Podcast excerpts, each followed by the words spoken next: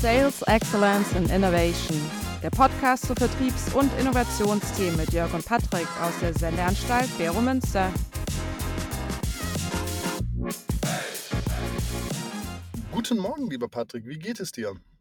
Guten Morgen, mir geht's sehr gut. Manchmal bekommt man Briefe, wo man normalerweise zucken würde, aber in dem Fall gab es einen guten Brief vom Generalbundesanwalt. Ich möchte nicht weiter erwähnen, warum, aber das war ein schöner Brief. Das war ein das, richtig schöner Brief. das freut mich doch. Vor allem mich freut es wieder, dass wir wieder sprechen. Ich habe beim letzten Mal wieder eine Session gehabt mit Elisa Rönke von Siemens über den Verkauf international und das war auch hochspannend, weil sie in der Baubranche versuchen, äh, SaaS-Lösungen zu verkaufen, also einen digitalen Twin von der, äh, von der physischen äh, Konstruktions- äh, oder von Konstruktionsentwicklung. Und das fand ich wirklich sehr, sehr spannend, wie sie das dann beschrieben hat. Was sind da die Herausforderungen und so. Aber nichtsdestotrotz freue ich mich natürlich sehr heute, weil eines meiner ganz großen Lieblingsthemen, Change Management, ähm, dass wir heute mal über Veränderungen sprechen. Und die fallen uns ja auch selber sehr, sehr schwer. Insofern, äh, ja, freue ich mich drauf. Ich muss unbedingt, äh, ich freue mich auch auf oder die, die Session von der äh, Frau von Siemens, weil Ja, Digital Twins und äh, BIM und so, das ist natürlich ein, ein wirklich geniales Thema, wenn man den ja, Bau vorantreiben möchte. genau. Aber sie hat natürlich auch gesagt, da geht es um Change, weil da sind wir nicht digital. Und sie hat jetzt die wirklich arme Socke-Aufgabe, anders kann man es nicht sagen, in, international, also wirklich in mehreren Ländern dafür zu sorgen, dass da die einzelnen Partner und auch in der Firma die Leute mitziehen. Und äh, das war wirklich sehr, sehr spannend und eben eine schöne Überleitung fand ich heute mal über allgemein Change Management. Vielleicht mal dafür. Einstieg für mich war das, ich hatte ja letztens wieder Abschlusspräsentation meiner Studenten, steht so ein energetischer junger Mann vor, vorne dran präsentiert und stellt seine Firma vor. Ja, wir sind klein und das ist ja dann alles sehr, sehr schwierig, weil wir sind eine kleine Firma. Und da habe ich natürlich sofort wie du an Schumpeter gedacht. Ja? Weil was hat uns Schumpeter gelehrt? Ne? Jede Firma hat halt ihr eigenes Schicksal. Und ob ich klein oder groß bin, ist gar nicht gut oder schlecht, sondern zwingt mich halt einfach zu anderen Wegen oder beziehungsweise zu anderen Gefahren und anderen Möglichkeiten. Ja, Ja, deswegen, also jede, jede große Firma war auch mal klein und hat genau. auch als Revoluzer angefangen. Und Ja, äh, Schumpeter sagt ja kreative Zerstörung. ja, Das heißt, also große Firmen ähm, werden von kleinen Firmen, die irgendwie wachsen, zerstört. ja, Und das ist natürlich die ganz große Angst, dass man disruptiert wird. Und deswegen versuchen dann eben große Firmen zu changen. Aber kleine machen das ja eigentlich tagtäglich, um überhaupt zu überleben. genau. Und ich habe eine Quelle Probst und Reisch von 2004. Und ich möchte einfach mal kurz den Satz, das ist so ein, äh, so ein Statement von dem, dass 70 Prozent der Unternehmenskrisen aus der Firma kommen. Also nur 30 Prozent von außen. Weil wir, ich muss sagen, in dem Bu- Bullshit-Bingo des Geschäftsmodells und Disruption wird es ja immer schon so ein bisschen rausgestellt, da draußen ist eine große Krake und die frisst uns alle auf und wenn wir nicht verändern, dann sind wir alle nicht dabei. Aber wie sind machen diese 70 Prozent überhaupt Sinn? Also ich habe mir dann noch vorgestellt, wie willst du das äh, auseinanderdividieren, was da von außen und was intern ist? Also Ich finde das, find das faszinierend. Es ist natürlich auch extrem äh, die Frage, in welchem Zeithorizont sind wir. ja, Also in Phasen, wo eigentlich wenig Veränderung von außen kommt, also wir noch keine digitale Transformation hatten, in Phasen, wo wir über Klimawandel noch äh, äh, nicht so intensiv diskutiert haben, in Phasen, wo China nur ein Billiglohnland waren, da kann ich mit den 70 Prozent wahrscheinlich übereinstimmen. Also ja, es gibt so ein wunderbares Krisenmodell äh, von Krinner, der eben sagt, die Firma ist oder die Entwicklung einer Firma, wenn sie wächst, ist eine Krise. ja, Kontinuierliche oder es gibt Phasen, die äh, funktionieren, aber spätestens, wenn sie dann in die nächste Phase reingeht, kommt es zu einer Krise. Ja, also deswegen kann ich das extrem gut ähm, nachvollziehen, was dort äh, gesagt wird. Aber eben 2004 wundere ich mich, weil ja da die New Economy gerade zusammengebröselt war. Und äh, auf welchen Zeithorizont fasst er das zusammen? Gleichzeitig war das das Jahr, wo es so Firmen wie Compaq noch gab, HP noch gab äh, und wie sie alle hießen. Und ähm, hat er sich sozusagen darauf zusammen oder hat er seine Studie dann gesagt, ja, die haben ja alle überlebt und die haben nur interne Krise, die sind ja genau, alle weg. Ja, also genau. das, ich, deswegen tue ich mich mit Statistik so unglaublich schwer, weil die Zahl hört sich super an, ist auch ein guter Diskussionsstartpunkt. Aber was ist die Grundgesamtheit? Sind das Arbeitsplätze? Ähm, sind das äh, Umsatzzahlen, die, äh, die wegfallen, wenn man eine Krise hat? Ich weiß es jetzt. Ja, also ich tat mir da auch ein bisschen schwer, aber gut, also mal als Einstieg. Und dann für mich so, als großer Punkt vom Change Management, woher ich komme, ich habe ja lange mit dem Thema Kundenorientierung äh, mich auseinandergesetzt und hatte immer das Problem, dass die Leute gedacht haben, ja, das ist Custom Experience Management, wir machen jetzt unseren Eingangsbereich schön und die Leute sind ganz nett am Telefon und dann sind wir ja kundenorientiert.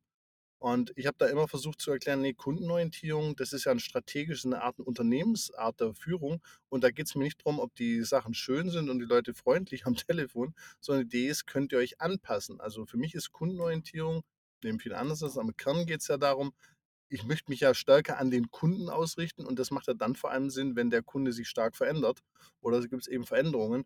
Wenn der seit 20 Jahren gleich einkauft, dann kann ich mir ja gar nicht, so, also vorausgesetzt, ich passe mich überhaupt nicht an den Kunden an, aber die Idee, dass Firmen den Kunden völlig außen vor lassen, das finde ich immer ein bisschen extrem. Die meisten geben sich ja schon Mühe, ja, aber die Herausforderung besteht da eben wie zur Zeit, wie du es gesagt hast, wenn Veränderungen kommen, kann sich dann die Firma in der gleichen Zeit auch diesen Veränderungen anpassen. Also das ist für mich der Kern äh, eigentlich von Kundenorientierung, dass ich aus der Reagibilität komme, also dieses Verändern. Und da war jetzt eben eine schöne Studie auch, ähm, die wusste ich auch nicht, von den 500 größten US-amerikanischen Unternehmen 1960 haben die durchschnittlich 60 Jahre äh, überlebt. 1980 35 Jahre und im Jahr 2005 waren es nur noch 18 Jahre. Ja, das ist ja die, die man, äh, die wird sehr häufig erwähnt. Ja. Äh, die Frage ist jetzt, wird das jetzt immer noch schneller oder haben wir jetzt wieder eine Phase der Stabilität? Ja. Ähm, weil wir haben ja zum Beispiel im Digitalbereich jetzt sowas wie äh, natürliche Monopole aufgebaut. Ja. Bei Suche, bei äh, Social Media äh, hatten wir eigentlich Monopole. Und jetzt ist eben mit KI wiederum interessant, ist das wieder so ein Disruptor äh, oder ein, ein Effekt von außen, der eben wieder zum Sterben von Firmen führt. Mhm. Ja, und äh, das, wir hatten jetzt eben doch eigentlich eine erstaunlich lange Zeit wieder, wo die äh, großen Unternehmen eigentlich 20 Jahre lang das Ganze dominiert haben. Mhm. Dementsprechend, äh, ja, diese Anpassung, es ist ja nicht nur Anpassung an Kundenbedürfnisse. Mhm. Kundenbedürfnisse, das hatten wir ja beim letzten Mal auch gesagt, die ändern sich eigentlich gar nicht so sehr, Mhm. sondern was biete ich ihnen an durch neue Technologie, das ändert sich natürlich Mhm. teilweise sehr schnell. Dass eben was bleibt. Und diesen Match, glaube ich, hinzubekommen, ist einer der ganz großen Sachen der Kundenzentrierung, dass man eben ja auch überlegt, was könnten radikal neue Sachen sein für das Ganze. Das können wir bei Google sehr gut sehen. Sie sind heute die Weltmeister der, ähm, sind heute die Weltmeister für die Suchmaschine. Das Mhm. optimieren sie bis zum Umfallen. Aber die Frage ist ja, und das stellen die sich natürlich auch, will der Kunde suchen oder will er Informationen finden? Mhm. Und ChatGPT geht ja genau in diese Richtung, dass ich plötzlich eine Antwortmaschine habe und nicht Mhm. mehr eine Suchmaschine. Ja. Und jetzt ist genau bei Kundenzentrierung, mache ich mehr von dem, was Suchmaschine heißt, Ja. oder mache ich irgendwann einen Systemwechsel und sage, ich will eigentlich keine Suchmaschine anbieten, weil der Kunde möchte eigentlich den Job, den er lösen möchte, ist nicht suchen, sondern möchte finden. Wie kann ich das neu machen? Mhm. Aber, Aber- nochmal seine Aussage da, da, da will ich ein bisschen kritisch reinhaken, dass sich die Kundenbedürfnisse nicht ändern. Also sagen wir so, die Menschen haben immer die gleichen Bedürfnisse. Ich sage immer, es gibt vier Ja, Stück. aber Aufgaben, deswegen bleiben wir ja bei Aufgaben. Die Du sind bist ja immer aus der. Aufgaben. Ja, okay, Aufgaben. Da bin ich ja bei dir. Aber jetzt die Bedürfnisse. Nehmen wir mal das Thema meiner Mutter. Wenn, wenn ich äh, Essen mache und meine Mutter, die hat halt beim Convenience ein viel niedrigeres Level an Bedürfnis als bei mir. Das ist ein viel höheres. Also da ändert sich ja schon, also nicht die Bedürfnisse an sich, sondern was ich meine mit Bedürfnisveränderung ist ja die Ausprägung. Oder zum Beispiel Markenloyalität. Ja, bei mir viel niedriger, bei meinem Vater viel höher. Ne? Also ist, also da bin ich, bin ich in, ähm, also die Ausprägung dazwischen, Ja. das ändert sich extrem. Deswegen war ja genau die Aussage, konzentriere dich auf das, was bleibt. Und deswegen haben wir ja diesen Job to be done Ansatz eben gewählt, Mhm. weil der häufig viel konstanter ist. Also die Menschheit wird immer Informationen suchen wollen und Ja. damit weiser werden oder auch verwerten. Ja, früher war das beschränkt, da ging man zum Pfarrer oder Zum ja, der, der hatte eben die ganzen Philosophen gelesen Ja. und die Bibel und suchte dort nach Antworten. Ja.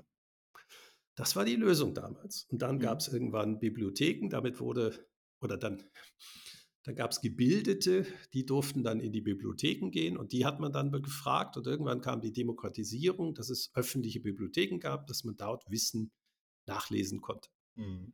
Ja, aber äh, die Ausprägung, wie ich diesen Job lösen möchte, die hat sich natürlich geändert. Heute googelt man, ob das wieder mit Wissen zu tun hat, was was anderes. Ich habe gerade wieder einen totalen äh, Fehler begangen, der heißt nicht Grinner. Grinner ist derjenige, der die Weihnachtsbaumständer macht und eben unglaublich gut über diesen, wie stelle ich einen Weihnachtsbaum gerade auf? Der Job bleibt immer gleich. Wie ich ihn löse, hat Herr Grinner neu definiert. Ja, das haben wir, glaube ich, schon mal gehabt. Der Wissenschaftler, der dieses Krisenmodell gemacht hat, das ist der Herr Kreiner und das Mhm. heißt wirklich Krisenmodell von 1972. Mhm. Und er sagt eben, jede Firma über das Alter und der, der, des, des, der Wachstumspfad Mhm. zeigt Krisen im Managementsystem an, das, was Probst ja hatte. Sorry Genau. für diese Klammer, die ich da mal kurz aufmachen musste. Kein Thema. Weil nichts peinlicheres, als, als wenn man Krinner, Kreiner vertauscht. Sollte nicht passieren. Sollte nicht passieren, aber kann auch mal passieren. Dann die nächste Sache, wie, wie, wie gehst denn du jetzt aus der Geschäftsmodellperspektive? Also es gibt ja das ganz klassische Change Management, ne? Also da gibt es ja Kurse zu, kann man lernen, gibt es Bücher zu. Wie hast denn du Change da bei dir verortet? Oder es geht ja darum, auch wieder Horizont 1, 2, 3. Ähm, also entweder habe ich ja grüne Wiese, dann muss ich nicht viel changen. Aber wie, wie gehst du mit der Thematik um oder was ist denn da deine Perspektive drauf? Also Change Management ist für mich, wie es heute gemacht wird, extrem mechanistisch. Ja. Es wird unheimlich selten das Warum wir uns wandeln müssen erwähnt. Mhm.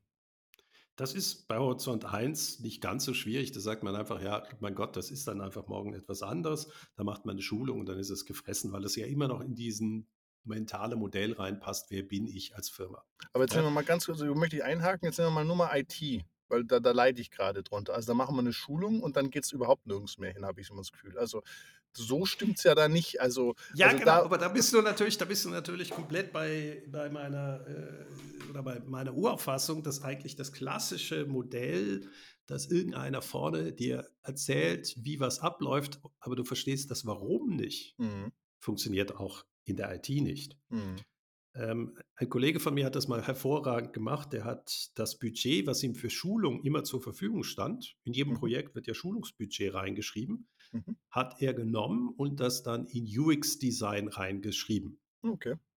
Ja, also er sagte also, 90 Prozent der Funktionen, die ich schule, könnte ich durch besseres Design selbsterklärend machen. Mhm, Und was er dann noch gemacht hat, war, den Leuten die, die gröberen Konzepte versucht darzustellen, was eben mit dem neuen System möglich ist. mhm, Und nicht auf der nitty-gritty tiefsten Ebene. mhm, Sondern er hat dann gesagt, ja, also wenn wir ein CRM einführen, dann können wir Kunden so sauber segmentieren, zum Beispiel, wenn sie auf unserer Webseite sind, dass wir dann automatisiert eine E-Mail schreiben können. mhm, Überlegt euch doch mal, was Anwendungsfälle dafür wären. mhm, Also man schult nicht die Technik, sondern das Problembewusstsein, was man damit lösen kann. mhm, Ja, du hast ja letztens äh, für mich eine wunderbare Schulung gegeben. Ähm, was ist eigentlich möglich für Dozenten an Hochschulen, die selbst kein CRM haben? mhm. Ja, weil Hochschulen, die haben Notenverwaltungsprogramme und Kursadministrations. äh, Und sie haben natürlich Qualtrics, um die Leistung von dir zu evaluieren. Ne? Ja, wo dann meistens kommt, nicht genügend Leute haben teilgenommen. Genau. Genau. Und ich war Ähm, zu spät, weil mein Zug manchmal, also ich, ich habe jetzt in letzter Zeit, weil ich habe, wir haben einen neuen S-Bahn-Plan, ich komme jetzt manchmal eine Minute zu spät, das wird mir auch hier und da angekreidet. Ich habe mich da schon entschuldigt äh, für meinen 8-Stunden-Tag, äh, diese Minute, das ist natürlich, ich, ich manchmal überweise ich es über Twin zurück in der Klasse, habe ich so einen Klassenchat, dann überweise ich den anteilige Minute Ja, dann, dann stehst du wenigstens dazu. Ich fange schon anders an. Ich weiß, was eure Kritikpunkte sein werden. Ich möchte erwähnen, warum ich so bin, wie ich bin. Oh, das ist gut. gut. Ja, weil ähm, ihr könnt euch vorstellen, wenn ich, äh, oder ich rede ja gerne auf sehr stark Systemebene, verstehen, warum man was macht. Mhm. Und wenn ich dann in einem Kurs bin, wo recht viele junge Leute sind, die einfach nur lernen wollen, wie man eine SEO-Kampagne fährt, dann weiß ich, dass ich da einfach Probleme schaffe. Klar. Aber das ist so von der Studienleitung auch gewollt und wir kommunizieren das auch, dass es eben morgen lernt ihr genau, welches Handwerkzeug ihr können müsst Mhm. und hier lernt ihr, was ihr noch in fünf bis zehn Jahren Braucht. brauchen könnt.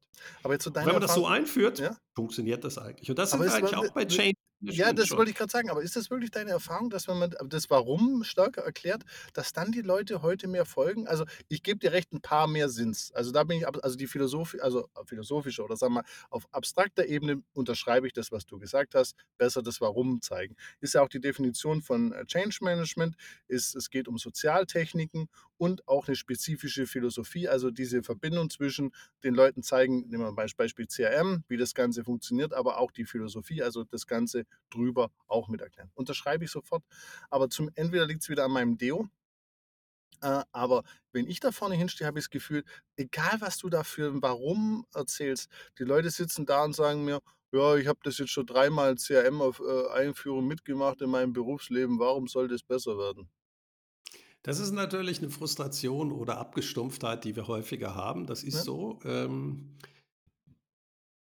ich habe natürlich das Riesenglück, dass ich nicht 1.000 Leute in irgendwie 'n CRM-System aufzwingen muss. Ähm Es hat auch was mit so 'ner Peitsche, Kardusch. Ja, ge genau, Kardusch. Sondern ich versuche ja meine Stra oder spannend war, also, die größeren Change-Projekte, die ich gemacht habe, haben wir ja nicht entschieden top down, was sie jetzt zu tun hätten, ja. sondern wir hatten ja schon Botschafter aus jeder Hierarchiestufe und jeder sozusagen aus den Wichtigen waren ja schon im Projekt drin Mhm. die dann eben das Warum und die Möglichkeiten der der der Lösung mit erarbeitet haben. Mhm. Das heißt, wir hatten wir haben nicht nachträglich 'n Change Management gemacht, sondern es war schon in den Entwicklungsteams die entsprechenden Leute dabei, die nachher als, Multiplikatoren dienten. Mhm. Ähm, ich habe natürlich jetzt nie Software gemacht also, dementsprechend also, Software wie wie CRM oder so. Aber es ist spannend, wenn du aus jeder Fachabteilung dann zum Beispiel eine Person drin hast, die dann auch sozusagen der Ambassador in der Zukunft wird, die dann selber mitarbeitet. Die kann das natürlich ganz anders vermitteln ihren Kolleginnen und Kollegen, als jetzt, wenn, ähm, irgendein Berater da vorne steht. Das denkt Ja. man so, aber i Beispiel auch, ich habe jetzt einen, äh, Kunden auch, da das sind mehrere Departments und die haben dann auch so das ganz klassisch nach Change Management gemacht, alle eingeladen, mitarbeiten lassen und dann Aber haben wann s eingeladen? Wann haben Sie mitgearbeitet? Ja, Bevor das Projekt bevor das gestartet bevor ist? das Projekt gestartet ist, ne? Und dann wurde praktisch das implementiert und dann gab's 'ne E-Mail: „Ja, wir wurden gar nicht informiert“, wo dann der Projektleiter denen geschickt hat: „Leute, ihr wart in 2 Workshops dabei und in mehreren Gremiensitzungen davor. Warum schreibt ihr so was?“ Also, das ist das Verrückte in der heutigen Aber Zeit, dass dass die E-Mails geschrieben haben, da rufst du die Leute doch an und sagst: „W wie kommst du auf die Idee und, äh, übrigens, wir machen jetzt 'n Podcast, Mhm. äh, oder wir machen eine interne, äh, Diskussion. Warum hast du das Gefühl, dass du nicht informiert worden wärst? Ja. Und wir gucken, was wir daraus lernen können.“ Ja, Ja, natürlich. Ja, das ist ja 'n natürlich. Gefühl. Das Das ist ja Wel die Welt ist ja leider nicht faktenmäßig, sondern wir fühlen Ja, aber genommen die die die Problematik ist, worauf ich hinaus will, dieser Ansatz, der ja auch im Change Management steht, so Leuchtturm, Burning Platform, dass die Leute das Problem ist diese kognitive Dissonanz, die wir heute haben, dieses Wohlfühlen ist so stark über die letzten Jahre ausgeprägt bei uns, dass die Leute anfangen, die wildesten Aktivitäten zu starten, nur damit sich nix ändert. Und da hilft dir dann auch nix, wenn du da 'ne Burning Platform oder Warum erklärst, weil's einfach die kognitive Dissonanz ist so stark, weil als die den Moment als die das dann wirklich gesehen haben, was die Veränderung für sie bedeutet, ne, dann haben die halt irgendwie 'n Kaninchen aus'm Hut gezaubert als Argumentarium, dass das bitte nicht stattfindet. Und das ist halt, wenn du diese Change-Literatur und das mit dem Change Management, auch wenn ich das mich so durchgearbeitet oder durcharbeite, immer wieder anstehe und sage: „Wie gehe ich damit um?“ Weil die Leute finden ja immer 'n Kaninchen oder 'n Grund, warum das alles nicht geht. Also, das Problem ist für mich nicht das Warum, also, es ist wichtig. Noch mal, ich möchte nicht sagen, das ist nicht wichtig, das muss man auf jeden Fall machen. Aber ich sehe es in der Praxis, viele machen das und trotzdem kommt da so 'n Kaninchen aus'm Hut, wo du nachher und die sind wirklich die sind wirklich fast schon, wo du sagst, das ist schon juristisch belangbar. Also, wenn du im größeren Konzern wärst, könntest du auch die Leute juristisch belangen, weil du sagst: „Hey, du lügst einen ja dreckig an.“ Also, es ist ja Ja, aber aber eben, das ist das faszinierend. Einerseits ist es gut, dass die Leute sich so offen äußern. Ja. Ähm, ich hatte jetzt letztens ein Projekt, da gab es eine Person, die einfach fundamental dagegen war. Ja. Die hat man entlassen. Ja. So. Für die Firma war das 'n Segen und wahrscheinlich für ihn auch, ähm, dass er 'n neuen Weg gehen musste. Ja. Weil ich muss nicht jeden mitnehmen. Also, da bin ich wahrscheinlich, äh, zu oder härter geworden. Ich kann Leute motivieren, mitzugehen, aber dann kommt irgendwann 'ne Entscheidung mit Ja oder Nein. Ja. Und dann muss man nur den Trennungsweg sauber gestalten. Genau. aber es gibt nicht einen Grund, immer alle mitnehmen zu müssen. Ja, wir Ja. sind keine demokratische Veranstaltung in Firmen und äh, wir haben nun mal einen super Arbeitsmarkt zurzeit. Das heißt also, äh, wenn ich fair damit umgehe und auch Chancen eröffne, dann kann man sagen, ja, aus dem und dem Grund passt das gerade nicht. Mhm. Ähm, du hast es ja auch sehr deutlich gesagt, dass du das nicht so, äh, so möchtest und äh, im Gesamtfirmeninteresse wird es aber in die Richtung gehen. Mhm. Das heißt aber wiederum nicht, dass man manchmal auch zuhören müsste und sagt, was erwähnt der eigentlich als Gründe? Mhm. Ja, es könnte ja gerade sein, dass, dass man was vergessen hat. Aber äh, ja, manchmal muss man es dann auch durchziehen. Ja, für mich ist halt einfach, wir haben so eine Kultur oder so eine so 'ne Glaubenssätze etabliert, so dieses Wohlfühlding. Und was ich so erschreckend finde, ist jetzt ich nehme jetzt immer mal wieder das Beispiel CRM-Implementierung, weil das das das ist das, äh, wo man wirklich da da wird da da erlebt man die Realität. Äh, alles andere ist so also, so 'n Chatbot einzuführen, das kann jeder. Und wenn man so CRM-Projekte, gerade in größeren Organisationen, die gehen ja so stufenweise. Das heißt, du machst am Anfang die erste Implementierung, ist ein relativ einfacher, klarer Prozess, der auch schnell Quick-Wins hat und sowas. Und selbst da brennt der Baum. Das heißt, die die Verantwortlichen, die kriegen schon Riesenangst, weil der erste kleine Schritt von 10, der da kommen soll, macht schon 'ne riesen Tsunami in der Organisation an Diskussionen auf. Und das ist halt das Verrückte, wie wir inzwischen auf so Veränderungen oder solche Sachen reagieren. Und dann gucke ich mir die Bücher an, ja, was ist das Instrumentarium? Und da steht dann gar nicht so viel, sondern steht halt, ja, Beteiligte mitnehmen, Tick, haben die gemacht. Ne? Warum aufgezeigt? Haben die gemacht.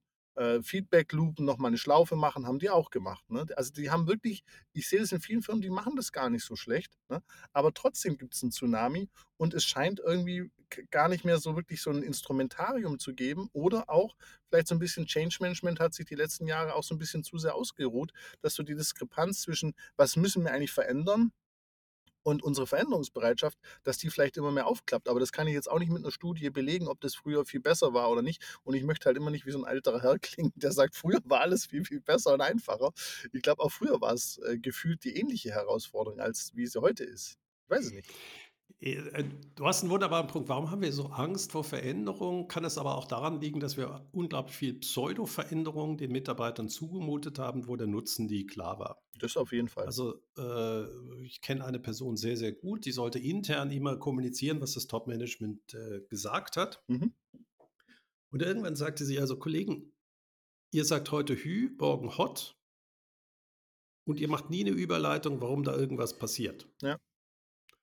Und gerade in Großkonzernen, da kommt ja immer dann irgendwie ein Manager, der gerade drei Jahre bleibt, der macht dann Tech-Tech und Hop-Hop. Und die Folgen seines Handels ist er ja, sieht er ja nie. Und irgendwann haben die Mitarbeiter wahrscheinlich unten so, lass uns Ja, genau. einfach unsere Arbeit machen. Genau. Und das ist natürlich auch eine Ermüdung, die wir durch dieses immerwährende Change Management äh, sehen, dass eigentlich die Versprechen, die wir auch vor Jahren gegeben haben, nie erfüllt wurde. Mhm. Und das muss man natürlich in der äh, Confront the Brutal Facts am Anfang sagen. Also ja, wir sind hier in einem Unternehmen, was andauernd behauptet, Change zu machen, aber das ist so eine Selbstbeweihräucherung und Beschäftigungstherapie gewesen. Und jetzt kommt ja ein Punkt, in einer immer älter werdenden Gesellschaft, wo ja immer mehr Leute äh, älter sind und schon länger dabei sind, heißt es ja, in wenn ich deiner Logik folge, dass das Change ja immer herausfordernder wird, weil das passiert ja die ganze Zeit und ich habe das dann 20, 30 Jahre erlebt und der Anteil von Mitarbeitern, die ja frisch von der Universität oder aus der Ausbildung kommen, der Anteil schrumpft ja in vielen Firmen. Das heißt, Ja, du kannst ja auch Change einfach als Teil des, deiner, deiner Kultur haben, dass einfach Wandel das Normalste ist. Also zum Beispiel die Kollegen in der IT, ähm, die, das war faszinierend, als ich bei der Swisscom IT Services anfing. Die hatten, die, die 20 Jahre dabei waren, kannten sich alle, aber Mhm. hatten fünf, 15 verschiedene Arbeitgeber gefühlt. Mhm. Aber alle hatten einen Job. Mhm. Und deswegen hatten die eigentlich relativ wenig Angst. Die sagten einfach, Firmen ändern sich, unsere, der Bedarf nach uns nicht. Ja, und denkt einfach dran, es gab die Digital Equipments, die DEX damals, dann gab es die Compax, die HPs und so weiter. Die waren auch mal Systemintegratoren. IBM war mal eine ganz große Nummer in dem Ganzen. Die Mitarbeiter haben einfach immer gewechselt. Und für die ist das eigentlich immer normal gewesen, dass irgendwie alle zehn Jahre was komplett Neues kommt. Ja. Und Das heißt, gewisse Branchen sind, haben eigentlich diese Änderungseffekte drin. Wo es für die dann schwierig wird, ist, wenn so ein fundamentaler Wechsel zum Beispiel vom kleinen Serversystem, wo all die Firmen, die ich erwähnt habe, das super können, zu Cloud. Ja. Äh, dann hakt es bei denen erstmal aus, wie kann man denn, wie können denn Daten in der Public Cloud sicher sein und so weiter. Genau. Das heißt, Horizont 1, 2 können die, bei 3 wird es für alle schwer, weil da geht es wirklich liebgewonnene Sachen aufgeben, mhm. äh, wie was funktioniert hat. Und ähm, ja, ich glaube, man muss, also äh, äh also ich bin ja bei dir, aber was ja das Schöne ist aus deinem Beispiel, also erstmal, wenn man jetzt mal auf Menschen geht, sagen wir mal so, durch die Branchen können wir sagen, die Menschen können sich eigentlich ändern. Es kommt aufs Umfeld drauf an. Und es ist ja nicht so, dass die Menschen sich nicht ändern können. Also diese kognitiven Dissonanzen, da gibt es ja anscheinend Hebel, wie ich die aushebeln kann. Und hier steht ja so Burning Plattform, Prophet, Veränderung der retardierenden Kräfte. Ein Thema, und das ist ja bei mir auch, ist immer diese konstanter Change. Und das hast du ja auch angesprochen, dass eben Branchen, die konstanten Änderungen unterliegen, bei den Mitarbeitern irgendwann ist das ganz normal. Also die empfinden den Wandel gar nicht so sehr als Wandel, sondern als Teil ihres täglichen Jobs. Jetzt kommt aber die Change Management Literatur und sagt, und das möchte ich gerne auch ein ganz wichtiges Thema für mich, jeder Change hat so drei Phasen. Ja, du machst so auftauen, verändern, einfrieren. Und ganz wichtig ist auch immer eine Organisation, dass man sie einfriert. Und das würde ich jetzt mal gern äh, in, in Frage stellen, weil gerade aus, der, aus deiner Geschichte heraus die Swisscom ist ja dann eben, hat sich ja nicht eingefroren, sondern ist ja immer weiter sich verändert. Also man kommt natürlich darauf an, wie lange man das einfrieren. Wenn man sagt, zwei Monate einfrieren, dann macht ein Häkchen dahinter. Ne? Also okay. Aber ist auch unsere Vorstellung von Change Management mit so auftauen, verändern und dann frieren wir wieder ein, sagen wir für zwei Jahre und dann fangen wir wieder an. Ist das nicht auch ein Problem, dass eben diese kognitive Dissonanz immer stärker getriggert wird, weil die Leute ja immer wieder aus diesen leeren Versprechungen, dann wird wieder was gemacht, dann wird wieder nichts gemacht, dann, dann wird wieder was gemacht. Das ist ja auch so ein On-Off-Schalter, der dann irgendwie so willkürlich, also ist das nicht auch ein Problem? Ich finde es das interessant, dass du das ansprichst, ähm, weil da habe ich mir eigentlich nie so viele Gedanken gemacht. Geschäftsmodelle, die ändern sich ja auch nicht jedes Jahr. Nee. Sondern wenn ich eine Geschäftsmodellinnovation habe, dann teste ich die, dann ist die erstmal unsicher und hoffentlich komme ich ja dann zu einem dominanten Design, ja. was funktioniert. Ja. Und sobald das funktioniert, geht ja meine Systemfrage weg von dem, warum existiere ich als Unternehmen, in die Optimierung in die einzelnen Bereiche. Genau. Das heißt, ich habe ja dann wieder Konstanten, also mhm. also das nennt sich dann Freeze, ich mhm. mag den Begriff nicht, wo ich sage, ja, und jetzt kann ich das für eine gewisse Zeit stabil halten und jetzt ja. kann ich zum Beispiel optimieren. Ja. ja die Suchmaschine, ich finde Google einfach ein schönes Beispiel. Am Anfang haben die experimentiert, wie viele Buttons sie auf der Homepage haben wollen, ähm, ob sie dann noch Unterbutton haben. Und irgendwann haben sie festgelegt, es ist einfach nur ein leeres Feld ja. auf der Website. Und dann haben sie noch ein bisschen News unten drunter gepackt. Das heißt, das haben sie mal in Freeze gepackt, aber hinten die Algorithmen werden dann alle, keine Ahnung, alle wahrscheinlich wöchentlich im Release auf technische Fehler. Äh, dann haben sie einen Release-Horizont, wie so generell das Ranking geändert wird. Das machen sie vielleicht alle zwei Jahre. Das heißt, die haben eigentlich so eine Mischung aus Plan, wann sie was ändern. Mhm. Und das ist natürlich bei Horizont 1 viel längere Freeze mhm. als etwas, wo ich ja noch gar nicht weiß, dass es funktioniert. Mhm. Und die Kunst, ich glaube, die ganz, also einer meiner Sätze, auf äh, die ich immer versuche im Leadership zu unterrichten, ist: Finde raus, in welcher Phase du bist und verhalte dich entsprechend. Mhm. Ja, das heißt, es kann sein, dass du äh, jetzt in der Phase bist, wo du dich auf Geschäftsmodellebene nicht mehr oder hast einigermaßen gefunden und jetzt kommt die Phase Geschäftsmodelloptimierung. Und da brauche ich ein anderes Führungssystem, anderes Managementsystem und auch ein anderes Change-System. Da bin ich absolut bei dir, aber nimm jetzt mal nochmal den Vertrieb. Also du hast jetzt gesagt, Geschäftsmodell zwischen Innovation und Optimierung. Verstanden. Ne? Aber jetzt nimm mal den Vertrieb in der Optimierung. Also ich bin jetzt in der Phase Optimierung. Warum sollte ich da was einfrieren? Ich bin ja auch, also ich, weil du einfach manchmal Systeme auch erst zum Laufen bekommen musst und erst dann verstehst, was falsch läuft. Beziehungsweise also auch die Leute ja auch erstmal lernen müssen, damit in diesem Umfeld zu bleiben.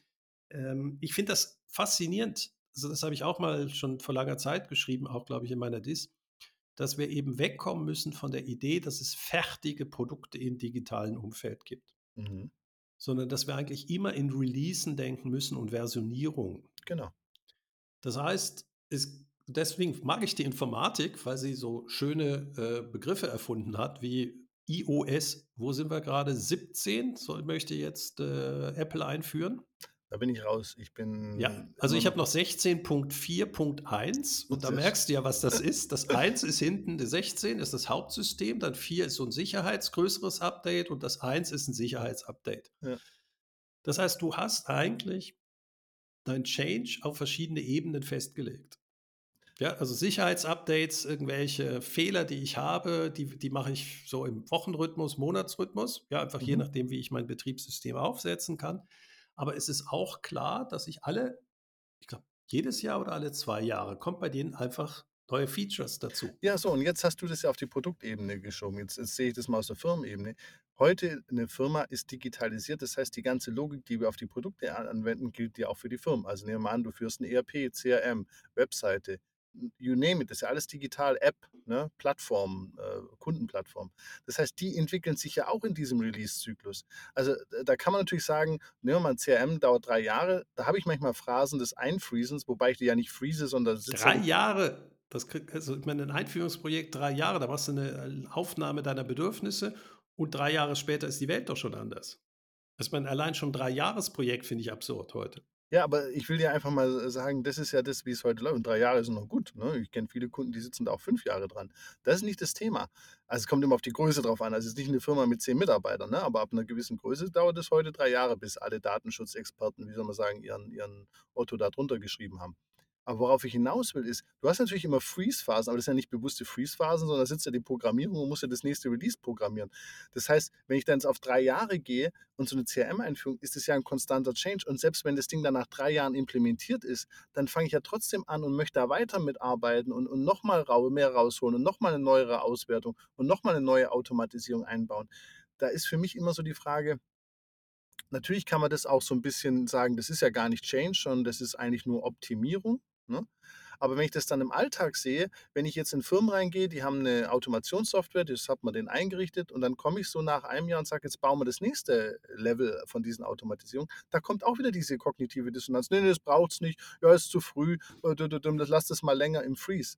Und da frage ich mich halt wirklich, ist diese Botschaft aus dem Change Management to freezen, ist das wirklich nicht total kontraproduktiv oder geht es nicht darum, den Leuten zu sagen, äh, es ist, der Wandel ist das Schöne auch im Leben. Oder das hilft mir auch, diese kognitiven Dissonanzen an, an, an, an, an der Wurzel zu packen und nicht immer mit dem Warum und Prophet und Burning Plattform und so Sachen. Das ist alles schön und gut, kann ich ja nebenher machen. Aber den, den, dass ich Wandel als Kern meiner, meines Daseins verstehe, ich glaube, das ist doch mal ein Thema, was, was heute viel mehr auf die Agenda muss. Also eben, ich bleibe dabei, dass ich diese Idee, dass du große Updates, klein, mittlere Updates und Sicherheitsupdates äh, einfach schon in deiner Kultur verankerst, dass du mhm. eben auch das das ist ja die Idee hinter Agilität, dass du schneller lernst und dann auch wieder was umsetzt. Aber auch dort ist ja nicht die Idee, dass du alles komplett immer umwirfst. Nee, das ist sondern das, das meine ich dass, auch nicht. Ne? Also dass dieses Six Sigma, also ich finde das interessant, dass dieses Freeze-Gedanke eigentlich als Abwehrhaltung gegen Verbesserung verwendet wird. Ja. Also eine Six Sigma-Umwelt oder Kaizen ist die kontinuierliche Verbesserung. Mhm. Und das ist in der Kultur verankert. Du hast nie Stillstand, sondern wenn einer was sieht, äh, dann ändert oder bringt er das in das richtige Gremium rein und dann äh, haben sie eben die Prozesse, das zu verändern. Das ist ja also interessant, in diesen Verbesserungsprozessen ist der Prozess stabil, aber das Ergebnis ändert sich. Ja, das heißt, deswegen sind die Leute ja vorbereitet, weil eigentlich ändert sich ja ihr Leben nur dadurch, dass das Ergebnis immer anders ist, aber sie machen jeden Tag eigentlich was Ähnliches, nämlich schneller lernen. Genau. Aber wenn ich jetzt nochmal das Change Management mir anschaue, sagen die halt, ja, es ist besser, kleine Veränderungen immer zu machen, als große Veränderungen nach einer gewissen Zeit. Und es spricht ja auch dagegen, dass man längere Freeze-Perioden macht. Also selbst das Change Management, wenn man das mal durchdenkt, sagt ja, die Menschen neigen oder fühlen sich wohler, weniger Widerstand, wenn man kleine, kontinuierliche Veränderungen macht. Das würde ich auch so unterschreiben, als wenn man die Firma fünf Jahre freest und dann sagt, morgen führen wir ein CRM-System ein innerhalb von einem Jahr. Das ist ja genau das, was heute passiert. Diese Ansparung, Anstauung von Digitalisierung. Das nehmen wir, nehmen wir mal das, unseren Freund Robeck, Robert. Ne? Äh, da äh, Heizungswahnsinniger. Äh, ne? Und dann zu sagen, so bis in einem Monat muss jede Heizung in Deutschland ausgewechselt sein. Das ist ja genau das, wo die Leute total durchdrehen. Das ist ja Nein, genau. Das ist auch komisch. Also jetzt hört sich komisch an. Ich verteidige ihn da deutlich mehr als du. Die Idee, dass wir aus fossilen Heizungen in Deutschland aussteigen, ist irgendwie unter Kohl getroffen worden. Wir haben aber leider nichts gemacht danach mehr. Nee, das ist ja, und, äh, dass wir dann natürlich immer auf den, den äh, Botschafter, der diese Nachricht überbringt, draufhauen. Das ist natürlich auch logisch. Nee, aber Patrick, worauf ich hinaus will, viele sagen in der Analyse, das hätten die besser kommunizieren müssen und alles so, alles d'accord. Aber der früher. Punkt, worauf ich hinaus will, es wäre halt schöner, wenn die Politik in kleinen Schritten Dinge verändert, als wenn du halt als jetzt Wirtschaftsminister gezwungen bist, der, der kann ja gar nicht anders, das müsste ja jede Regierung machen, so einen Sprung zu machen. Aber das heißt doch auch eben wieder, mir geht es um das Freezing es ist doch dann eben nicht sinnvoll, so viel zu freezen, sondern lieber möglichst schnell immer wieder Veränderungen anzustoßen. Also eigentlich wollte er danach ziemlich langes Freezing haben, nämlich die Wärmepumpe ist für die nächsten 50 Jahre gesetzt. Äh, aber nicht das bei der FDP. Nicht bei der FDP, ne? Nein, bei der FDP ist, äh, also ich bin ja bei der Schweizer FDP und bin glücklich, dass sie nicht wie die deutsche ist, nämlich null Technologieverständnis und immer auf St. Nimmerleinstag warten. Ja. Ähm, es ist ganz schwierig. Ich bei mir ist Change äh, der normalste Fall im Leben. Ähm, klar, ich mache jetzt mit durch mein Geschäftsmodell denken eigentlich seit 25 Jahren das gleiche. Ja, ja das ist ja auch erstaunlich. Die Denkmuster oder die Denkwerkzeuge sind die gleichen, die Ergebnisse sind immer anders. Ja. Und das ist ja vielleicht, was man den Menschen auch mitgeben kann. Und deswegen sind ja Scrum Master und äh, solche Ausbildungen heute beliebt, weil der Prozess der Veränderung bleibt gleich, aber das Ergebnis ist immer anders. Ja, also dass diese kontinuierliche aus Six Sigma, äh, Kaizen, das sind faszinierende Techno äh, oder Te äh, Management-Techniken, wo man den Veränderungsprozess stabil hält, aber die Ergebnisse eben kontinuierlich sind. Ja, also damit, äh, das, das finde ich schon faszinierend, wie, wie man eben über solche Qualitätssicherungsmechanismen, die immer gleich sind, besser werden kann, ohne dass man also weil man das in der Kultur, oh, das ist das Wort, was wir lange nicht mehr verwendet oh, haben. Doch, Gott sei Dank, Gott sei Dank, weil braucht man nicht Unternehmenskultur Kultur. ändern können. Genau. Aber jetzt nochmal ein anderes Beispiel, weil du sagst, Ausgaben ist immer anders, äh, Prozess ist immer gleich. Beispiel wieder, Abschlusspräsentation. Arme Socke von meinen Studenten, Value Added Services, kam mit dem Kano-Modell daher. Ne? So. Ich sitze Sag mal, welches Modell? Kano. Mhm. Dieses Begeisterung, Leistungsfaktoren, Hygienefaktoren. Das Ding ist von, also aus den 70er Jahren, 1980 irgendwie veröffentlicht und geht halt davon aus, dass Produkte sich allein, allein schon differenzieren und nicht ein Produktdesign irgendwas basteln kann, was Leute begeistert. Also ein schönes Modell für diese Zeit. Ne? So. Und das ist ja auch was, dass die Leute heutzutage, wenn ich sage Blue Ocean Modell oder dein Modell, ne, die meisten kennen das immer noch nicht. Also das heißt auch da, die kommen mit SWOT-Analyse, Produktlebenszyklus, Kano-Modell, also so Al Porter, ne? also alles von 1980 ist heute Standardwissen in der Betriebswirtschaftslehre, aber auch da der Change auf neue Modelle und jedes Mal, wenn ich irgendwo reinlaufe und ein neues Modell, was so zeitgemäß, also was vielleicht so zehn Jahre alt ist, gucken mich alle an, oh, es kommt da wieder von der Fachhochschule, guck dir das an. Aber das ist ja auch, wie so solchen Denkmuster, es ist ja nicht so, dass alles Alte schlecht ist, das möchte ich damit auch gar nicht sagen. Aber da steht zum Beispiel bei Kano oben Kundenzufriedenheit und das ist heute nicht mehr ein Thema, sondern es geht um Kundenwert. Es gibt viele zufriedene Kunden und die kaufen zu wenig und dann habe ich als Unternehmer ein Problem. Ne? Ja, also eben diese Veränderung der Wirtschaftswissenschaften ist ja auch ein Thema für sich. Wie viel Change verkraften die eigentlich? Ja. Und sie sind eben äh, heute in einem klassischen H1-Zyklus gefangen. Sie optimieren sich nur gegenseitig, weil man nur so Professor wird. Das ja. heißt, die sind schon längst auf inkrementelle Veränderungen. Und dann wird ein Professor gefeiert, der eben vielleicht mal was Neues bringt, aber zehn Jahre vorher hat es dann irgendein anderer gemacht. Aber nur genau. weil er eben das Standing hat, und heute eben immer noch, ich bin Professor äh, bin, ist es dann eben richtig. Wenn der dumme Doktorand das macht, ähm, dann äh, spielt das keine Rolle. Und der wurde auch früher klein gemacht für das Thema. So nach Motto, ja, was fällt denn eigentlich ein? Die Grundlagen unserer ähm, wirtschaftswissenschaftlichen Erkenntnisse im strategischen Management anzugreifen. Und du kommst ja nicht mehr aus dem richtigen äh, Umfeld heraus. Also das mhm. ist ja normal, dass solche Systeme Neues erstmal ablehnen was spannend ist, wann drehen die in die Richtung, wo sie plötzlich behaupten, dass sie die Innovation getrieben hätten? Mhm. Und wir haben das ja eigentlich beim Geschäftsmodell sehr schön gesehen. Da gab es eben diese Dissertation, die hat das total langweilig dargestellt äh, in der Tabelle, was ein Geschäftsmodell ist, auch Geschäftsmodell Innovation. da war das Timing falsch. Ja, das Mhm. ist New Economy brach zusammen.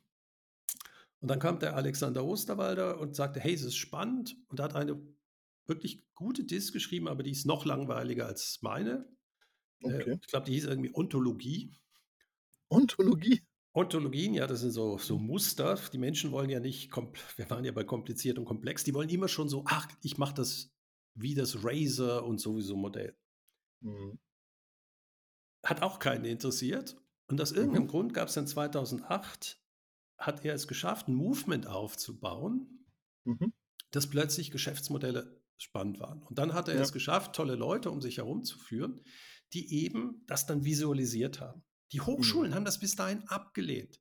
Mhm. Ja. Und dann ist das aber durch Amerika, durch den Steve Blanks in Amerika populär geworden. Dann kam das äh, grandiose Buch äh, Business Model Generation raus. Mhm. Und heute unterrichten das jetzt Professoren, als ob es das Neueste der Welt wäre. Ja, Mhm. aber ist schön, dass Sie den Alex äh, wenigstens zitieren. Aber Mhm. was man von da alles hört, dass das unwissenschaftlich wäre und das wäre ja nur oberflächlich und so weiter, Ja. damit wollen sie ja eigentlich nur ihre eigene Denkfaulheit so ein bisschen äh, hinstellen. Ähm, und natürlich hat Alex nie vorgehabt, das die wissenschaftliche Grundlagen zu stellen.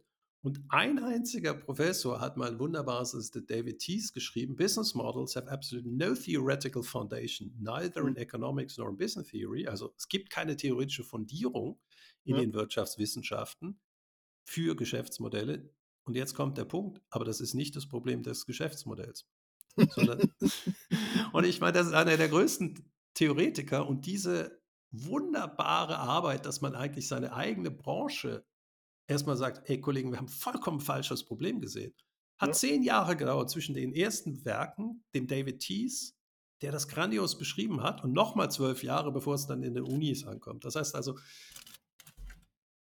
Macht oder generell Transformation dauert viel länger, als sich die Change Manager das immer vorstellen. Mhm. Und jetzt so deine Erfahrung auch so aus der Praxis, statistisch schwer. Ich habe ja viele Studenten, die mich fragen, wenn sie noch einen zusätzlichen Kurs buchen sollen, da sage ich immer, mach es nicht, nein, Spaß, aber ob sie dann mehr Leadership machen sollen. Und die meisten haben ja dieses Wort Leadership heute aus dem HR. Sie wollen Leaders werden. Mhm. Für mich ist eigentlich heute der, die, die Change-Kompetenz eigentlich viel wichtiger als die Leader-Kompetenz. Ich sage nicht, Aber dass das, das, eine nicht, ist das nicht eigentlich die gleiche? Also Leader heißt ja, ich führe, aber die Frage, Ja. was führe ich, ist ja die Ja. große Frage. Genau, aber ich sage halt, also beides wichtig. Ich sage bloß immer, für mich ist gar nicht so sehr die Führung, weil viele dann so sagen, ja, wie gehe ich mit meinen Mitarbeitern um und sowas, alles nicht unwichtig. Aber die große Herausforderung für mich, wenn ich mit mehreren Menschen interagiere und ob ich mich dann Führungskraft nenne oder einfach Netzwerk, also ich, ich arbeite ja mehr in Netzwerkorganisationen, ähm, da geht es ja für mich auch nicht darum, jetzt nur zu, zu leaden, sondern vor allem der Change ist ja das, was äh, die große Herausforderung darstellt. Also, dass wir eigentlich auch so in unserer Begriffswelt, das Wort Leadership ist viel populärer, wobei eigentlich, wie du schon richtig sagst, der Change in dem Leadership eigentlich das, das Spannendere oder die größere Herausforderung darstellt. Also, Also für mich einer der, ja, für mich also sehr gute Analyse. Für mich einer der wichtigsten Punkte ist eben, dass es nicht den Leadership gibt, sondern Ja. der ist situativ entscheidend. Genau. Und ich muss wissen als Führungspersönlichkeit, äh, in welchem Umfeld ich mich beschäftige. Deswegen finde Ja. ich ja den Horizonte-Ansatz so schön. Horizont 1, 2, 3 führe ich komplett anders. Das ist richtig. Und, Aber wenn ich jetzt ähm, von meinen Change-Kompetenzen ausgehe, weil du, du, du siehst natürlich immer das Geschäftsmodell, ist es äh, sozusagen in der ich kann nichts oder anderes. Ja, ich weiß, das ist ja auch völlig legitim, aber ich sag mal so, wenn ich heute, weil das alles IT-basiert ist, ich muss mir doch viel mehr Gedanken machen über die Veränderung, die Fokussierung. Wir haben ja letztes Mal auch über Komplexität ge gesprochen. Da, das sind ja alles so Sachen, da geht es ja viel mehr um den Wandel, als wie ich jetzt den Bonus äh, kommuniziere oder wie ich Feedback gebe oder wie ich Leute äh, am ersten Arbeitstag begrüße. Das ist alles wichtig. Nochmal, es geht nicht um Abwägen. das ist ja auch nicht wichtig. Leadership. Das Nein, ist Optimi also Leadership in Horizont 1, was da unterrichtet wird. Und wir Genau. hatten ja am Anfang äh, von Probst die Zahl mit 70 Prozent interne Krisen, 30 Prozent extern. Und Ja. da war ja mein Einwand, dass eben wir heute in turbulenten Zeiten sind. Digitalisierung, Klimawandel, ähm, Globalisierung, dass ich eben mehr Horizont 2 und 3 machen muss. Und da brauche ich Mhm. andere Führungspersönlichkeiten. Und heute wird es eben sehr viel so operative Führung gemacht, aber es gibt ja auch den Begriff transformative Führung.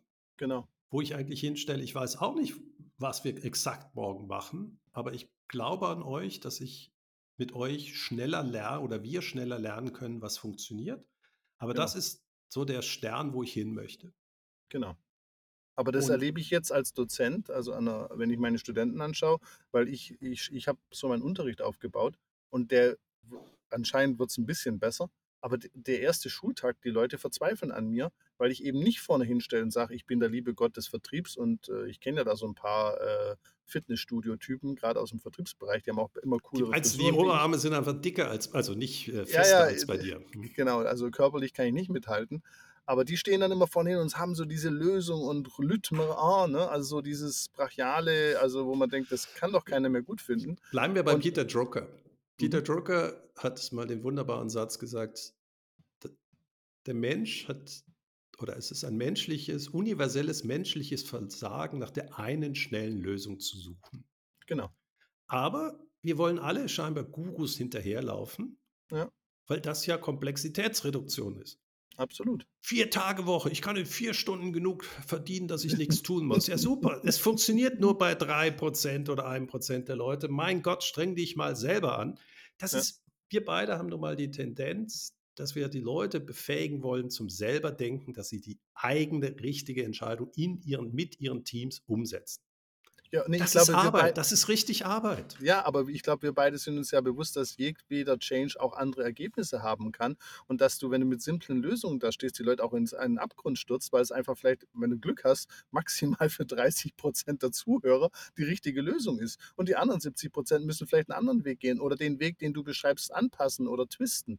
Darum geht es mir ja auch, dass man dieses transformationale Führung, dass, dass die Leute, das, die, die verstehen das immer so als Offenheit und Kumbaya und ich habe auch gehört, bei uns in einem der Fortbildungen im Change Management macht man Qigong und umarmt den Baum. Also da habe ich auch wieder so Berührungsschwierigkeiten mit. Also ich finde ja nichts gegen Qigong, habe ich auch im Zivildienst organisiert. Aber das hat für mich nichts mit Management zu tun. Aber anscheinend haben wir immer so, wenn es so in dieses Transformationale und Change Management, diese kognitiven Tendenzen, da kommen sofort solche Ängste auf. Und das sehe ich halt in Organisationen dann wieder bei dem Wort Leadership. Ne? Die machen Leadership-Trainings und dann kriegst du so ein Zertifikat, wenn du Führungskraft wirst. Aber das ganze Thema mal stärker auf den Change eigentlich abzuwälzen. Ich finde, da, da braucht es wirklich mal einen riesen Ruck durch die Gesellschaft, dass wir changen und nicht leaden. Ne? Ich finde das faszinierend. Also ich, ich bin für Tra Transformation ähm, und das mit Freude. Die Welt will einfache Lösungen. Das ist ja genau, warum Peter Drucker das gesagt hat. Ja, es ist ein universelles menschliches Versagen. klar. Universal Human Failing. Also die Übersetzung kommt von DeepL. Und was machen Leute, die wirklich null Ahnung von Digitalisierung haben? Sie sagen, Digitalisierung ist wichtig, also brauche ich einen Prozess, Mhm. haben zwar weiter keine Ahnung von dem, was auf sie zukommt, aber den, dann, da, da wird eine neue Religion aufgebaut. Das ist natürlich leider äh, agil und Scrum. Das sind faszinierende Technologien äh, oder Management-Methoden. Aber auch die müssen angepasst werden, wenn es eben die Welt ist komplex. Es gibt nicht eine Methode. Und das Mhm. nächste, was mich zurzeit so fasziniert, ist diese E-Safe oder E-Save oder wie auch immer wir das aussprechen, wo Leute, die wirklich null Ahnung haben von Technologie, sagen, ich kann jetzt digitale Transformation. Und du stehst fassungslos davor und sagst so, äh, ja, vielleicht ist das so doch nicht so einfach. Und da sind wir genau wieder, deswegen ist es ein schöner Abschluss wieder. Wir haben ja am Anfang oder die erste Folge war ja über Komplexität versus Komplex oder Komplexität Komplexität versus kompliziert. kompliziert. Und die Menschen weigern sich, komplexe Systeme zu akzeptieren. Natürlich Mhm. hilft so ein Framework, aber mein Satz bleibt immer noch, a fool with a tool is still a fool. Und das ist ja unser tiefster oder mein tiefster Glaube, dass jeder Mensch eigentlich Fähigkeiten hat, eine Lösung zu finden, die für die Situation vielleicht optimal ist. Ja, Werkzeuge helfen dafür, aber die müssen auch angepasst werden. One Mhm. size fits all? Nee. Nee, genau. Ähm, und das ist mein tiefster Glaube. Und jetzt bin ich natürlich auch noch so ein Furchtbarer. Ich habe ja noch ein Tool erfunden. Das ist eigentlich das, was man dir noch übel nehmen sollte. Ja, das kann man da noch übel. Und die Leute, ich habe die Canvas ausgefüllt. Ich so, ja, du hast sie ausgefüllt, aber nicht die Zusammenhänge verstanden. Deswegen bin ich ja auch dafür, dass äh, wir auch Geschichten schreiben anhand der, äh, der Kästchen, weil dann sehe ich erst, ob wir die Zusammenhänge haben. Und da sind genau. wir ja genau wieder ganz am Anfang mit dem systemischen Management, was leider immer weniger äh, in ist, nämlich Zusammenhänge verstehen. Ja, das genau. ist ja für mich einer der fundamentalsten Themen und das Geschäftsmodell dient nur dazu da oder ist dafür da, Zusammenhänge zu verstehen und einen Gesamtkontext zu optimieren. Und jetzt kommen die Leute, ja, Ökosysteme. Ja, auch ein genau. Ökosystem ist nichts anderes als ein Zusammenspiel von individuellen Geschäftsmodellen. Genau. Ja, aber da habe ich den nächsten Bullshit-Bingo. Wir müssen Ökosysteme machen. Nee, du musst ein Geschäftsmodell finden, was in deinem System Wert für den Kunden hat. Ja, da gibt es vorgelagerte, nachgelagerte, wie baut der Standards. Aber Ökosystem ist einfach ein Zusammenschluss von Firmen, die alle genau. Geschäftsmodelle genau. haben. Mit diesen weisen Worten, Patrick, das hat wieder extrem viel Spaß gemacht. Und, ja, das ist ja äh, Psychohygiene, würdest du das jetzt nennen, für, genau, für uns hier, diese. Genau. Aber ich freue mich auch, wie gesagt, äh, dass wir doch, wir beide uns, glaube ich, noch im Wandel befinden. Und ich hoffe, oder ich drücke uns beiden die Daumen, dass wir noch Wandel, wandelbereit sind auf jeden Fall hat es wieder sehr viel Spaß gemacht und in diesem Sinne bis zum nächsten Mal, lieber Patrick. Ich freue mich aufs nächste Mal. Ich danke dir. Bis dann. Bis dann. Ciao. Schönen Tag. Eine Produktion von Customers X und Fluid Minds im Auftrag des Center for Sales und Retail der Hochschule für Wirtschaft Zürich.